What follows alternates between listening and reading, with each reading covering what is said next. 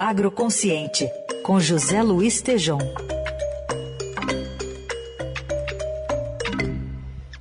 Hoje o Tejão conta das conversas que tem com agricultores mineiros e que estão muito preocupados com essa questão aí dos fertilizantes. Bom dia, Tejão.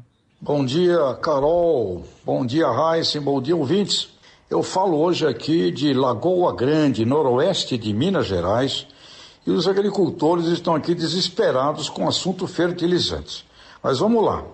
Desesperar jamais é a palavra dos fertilizantes. Entrevistei três especialistas desse setor sobre caminhos para enfrentar a crise.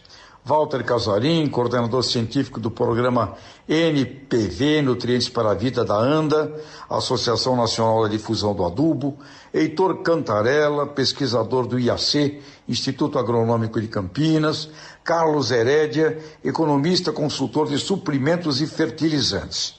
A mensagem destes especialistas é para os produtores não se desesperarem.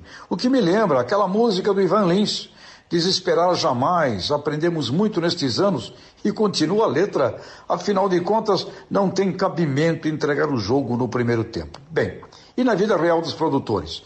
Brasil, quarto maior produtor de grãos, quarto maior também consumidor, dependendo de 85% de importações.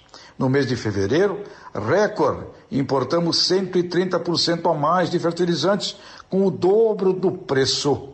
Então, a curtíssimo prazo, os especialistas dizem análise de solo, análise de solo, tomar decisões de adubação somente a partir de análise para aplicar exatamente o necessário e evitar desperdícios. Por isso, uma grande ênfase na importância dos agrônomos neste momento.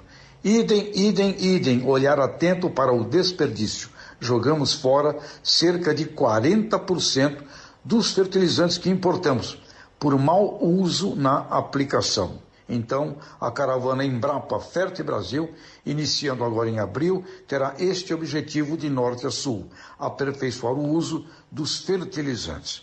Os doutores especialistas também me disseram que nossa dependência da Rússia é de 20% e que novas fontes originadoras estão sendo trabalhadas. Da mesma forma, acrescento que aqui no Brasil estão as maiores corporações mundiais do setor. Uma delas, a Iara, disse ao jornal O Valor, 16 do 3, o seu CEO internacional Sven Helsetter acrescentou, abre aspas, reduzir dependência que se tem da Rússia é crucial.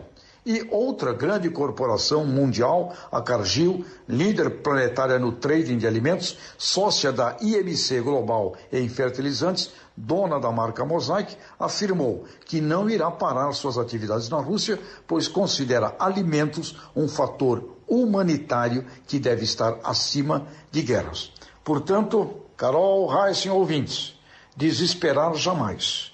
Muita coisa vai ocorrer que não sabemos. Para já, a palavra inclui racionalizar o uso dos fertilizantes e análise de solo obrigatório e que este grande susto nos deixe clara na nossa consciência importantíssimo planejamento estratégico do agro brasileiro.